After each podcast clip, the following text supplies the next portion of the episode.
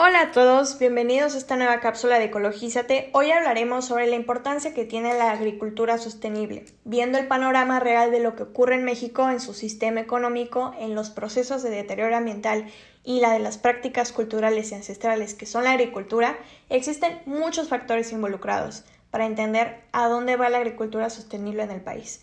Enfocarlo solo en un factor ambiental es quedarse muy corto. Por eso hoy tenemos como intención compartirles información importante sobre los diferentes aspectos de la agricultura sostenible.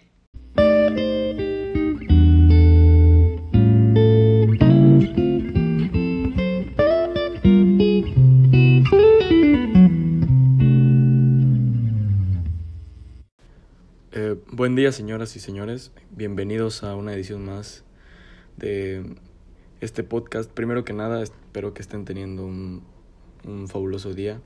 Eh, me da gusto saludarlos. Y me gustaría comentarles que el día de hoy hablaremos acerca de un tema muy importante, de suma importancia, con el propósito de fomentar la educación ambiental. Eh, hoy hablaremos sobre la agricultura sostenible.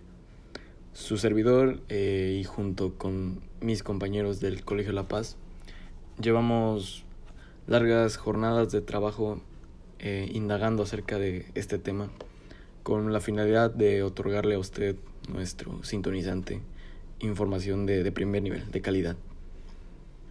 Y primero que nada, me gustaría hablar sobre los Objetivos de Desarrollo Sostenible implementados por la ONU, eh, que después enfocaré eh, con el tema que, que nos interesa, que en este caso es la agricultura sostenible.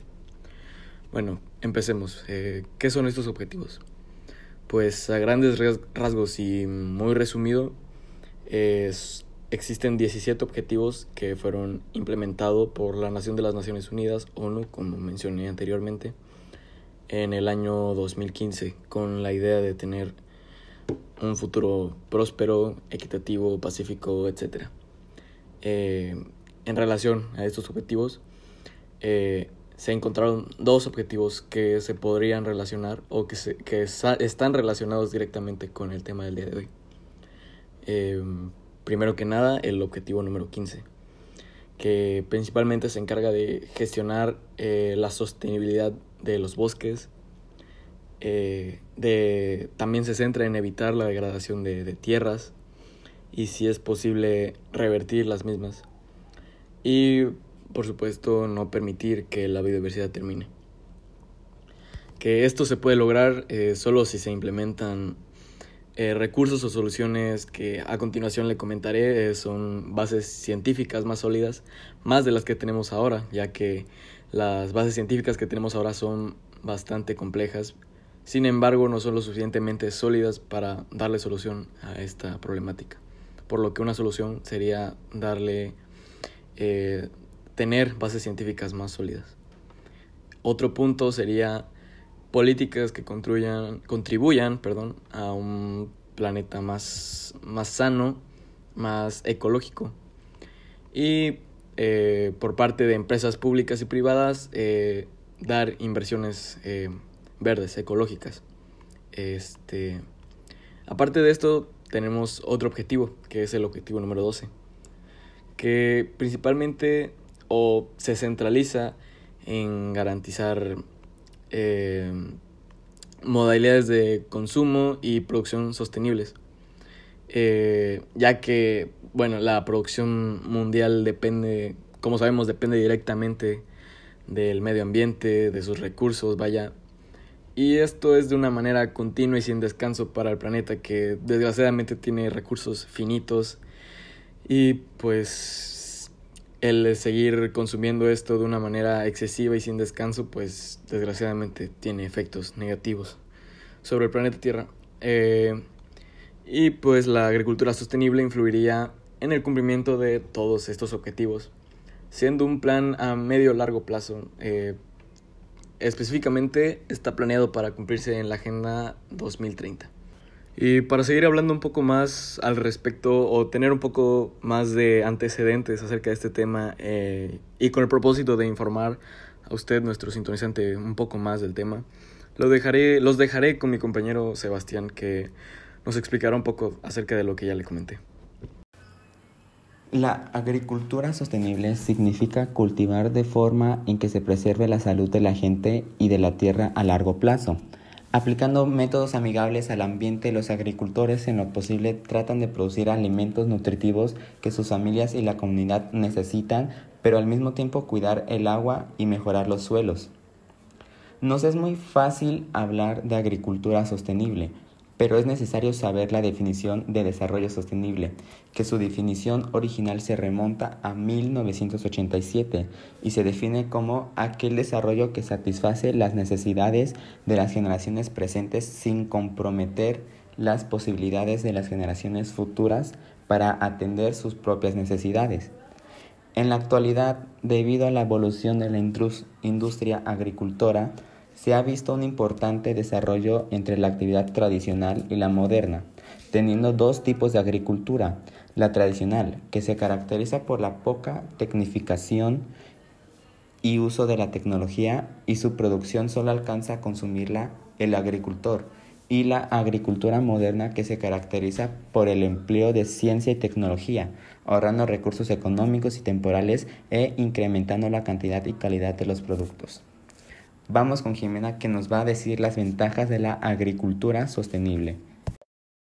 Como dijo Sebastián, voy a hablar de las ventajas que existen en la agricultura sostenible. Una de las mayores ventajas es que se prevén las posibles enfermedades y plagas que puedan existir en las plantas, por lo que se siembran de manera estratégica, utilizando una técnica llamada rotado de cultivos, que es la siembra sucesiva de distintos cultivos, evitando que el suelo se seque o pierda su fertilidad. Además, la agricultura sostenible necesita menor cantidad de agua para el riego, ya que se siembra en épocas del año estratégicas y por temporadas, además de que se modifica el suelo de manera natural para que conserve la humedad, como plantado de musgos o mantillo. Además de que se deja a los animales vivir en estas tierras de cultivo, lo que tiene como consecuencia inmediata un control de plagas natural además de preservar los hábitats naturales. Otra de las ventajas que es con las técnicas ya mencionadas es que ayuda a reducir las emisiones de dióxido de carbono, metano y óxido nitroso, que son los gases de efecto invernadero, ya que se ha demostrado la pérdida de nitrógeno en la atmósfera. Las consecuencias que tienen todas las ventajas ya mencionadas es una biodiversidad más grande y que se producen plantas más resistentes a temperaturas y enfermedades, además de plagas. Gracias, eh, las dejo con Karime que les hablará un poco de la historia y el contexto.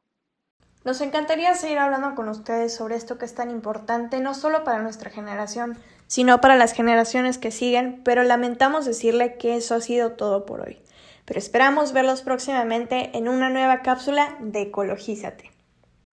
Wow, las ventajas que nos dice Jimena sobre la agricultura sostenible tendrían un gran impacto favorable en México. Pero igual si hablamos económicamente del impacto de la agricultura en México, tenemos que decir que es un factor muy importante, ya que constituye a más de un cuarto del PIB del país. O sea, tienen en cuenta que somos uno de los más grandes distribuidores de maíz, de azúcar, de café, de aguacate a nivel mundial.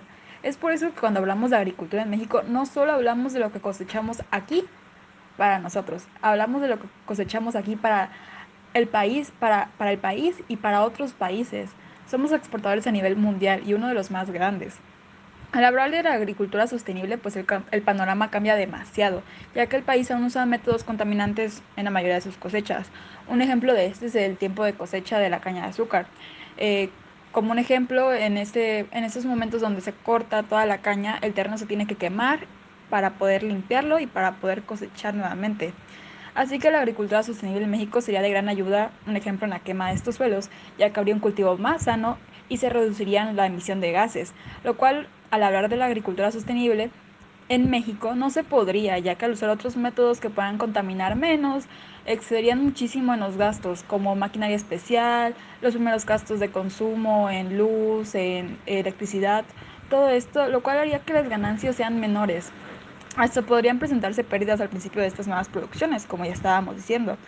Así que por eso a nivel social aún no hay un impacto en la conciencia de todas las personas que hacen un rol en agricultura, ya que sumando que al haber un mayor gasto en maquinarias especiales, pues los salarios disminuirían, disminuirían y a los trabajadores no les convendría. Por eso todavía no hay una conciencia ambiental eh, en México. Pero para hablar de este tema se necesita mirar desde otros aspectos, donde se requieren de políticos, de ingenieros agrónomos, desde economistas. Hablar exclusivamente de un enfoque ambiental sería quedarnos cortos. Muy cierto, Karime, pero ¿por qué no hablamos un poco sobre la agricultura sostenible a nivel mundial y nacional? México se ha ubicado en el ámbito internacional como productor, exportador de productos ecológicos, más que como un consumidor. Su producción le permitió generar en el año 2010 casi 140 millones de dólares en divisas, en el cual los estados de Chiapas, Sinaloa y Baja California Sur tienen una participación de casi el 40%. El producto orgánico más importante con respecto a la superficie orgánica cultivada en México es el café, que representa el 69% del total con una producción de 47.461 toneladas. Las medidas que se han tomado para que la agricultura sea sostenible en México son la rotación de cultivos, que puede reducir el control de plagas y malezas, el mantillo de suelo cubierto con plantas o rastrojos de cultivos anteriores aumenta la infiltración y el volumen de agua reduce la erosión causada por el agua y el viento y estimula así la actividad biológica y la materia orgánica de la tierra. Los agricultores de Chiapas ya están utilizando diferentes tecnologías de CCA, que incluyen agrosivicultura y producción de café orgánico, actividades agrícolas de conservación, asociaciones de cultivo y recolección de agua para la producción de leguminosas y nivelación e irrigación de los cultivos de caña de azúcar. Además, la Academia Nacional de Civicultura, Agricultura y Ganadería, INIFAP, y la coordinadora de la Fundación Nacional de Productos Agropecuarios, COFUPRO, han evaluado el uso de agua reciclada para riego en Chiapas. Nos encantaría seguir hablando con ustedes sobre esto que es tan importante no solo para nuestra generación, sino para las generaciones que siguen, pero lamentamos decirle que eso ha sido todo por hoy. Pero esperamos verlos próximamente en una nueva cápsula de Ecologízate.